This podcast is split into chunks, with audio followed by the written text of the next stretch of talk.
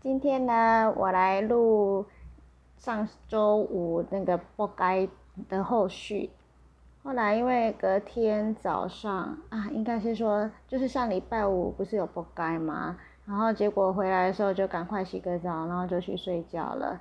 然后隔天早上呢就回高雄，那就高雄礼拜六、礼拜天都没有什么特别的处理，有先涂个那个我本来有的荷荷霉素，就给它涂一涂这样子。然后礼拜天的晚上回来就先到家里附近的药局问要怎么处理。那药局的人员就跟我讲说，拿一罐那个外伤的软膏，然后就这样子要先用生理洗盐水清洗，然后再加上我的白药水，然后再加上那个软膏，那涂一涂。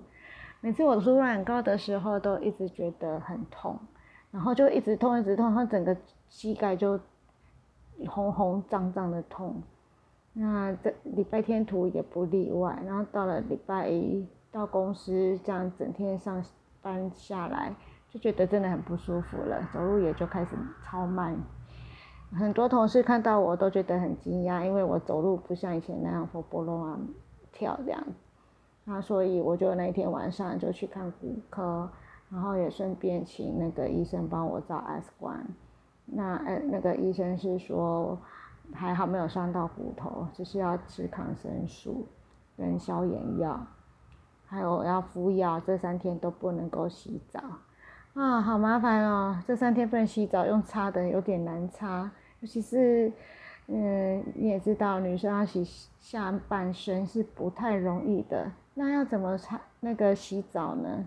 嗯，应该是说擦澡呢，下半身的部分呢，我先上网 Google 过了。就是要用坐姿的，因为无论你在膝盖上面怎么包保洁膜，或者是套什么套什么都没有用，听说都会进水，所以我就那个就坐在马桶上先洗下半身，那洗完了之后呢，就用毛巾先擦擦一擦，然后再就开始擦整个身体，用擦澡的方式。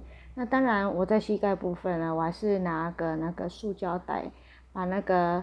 就是有封起来的地方剪掉，那这样的话你就可以套在膝套从脚套过那个塑胶袋嘛，那就把它卡在膝盖那边就可以了。那现在是抗生素的第二天，一直觉得我已经好胖了，都快受不了了这样。然后明天希望能够，诶，能够有给医生看之后会有比较好的情况。我是希望能够赶快好起来，因为是。真的很想要再穿高跟鞋，然后我也好想要再骑脚踏车。那因为这几天没有穿高跟鞋，很多同事或者是谁看到我，我就说啊，你今天怎么没有穿高跟鞋？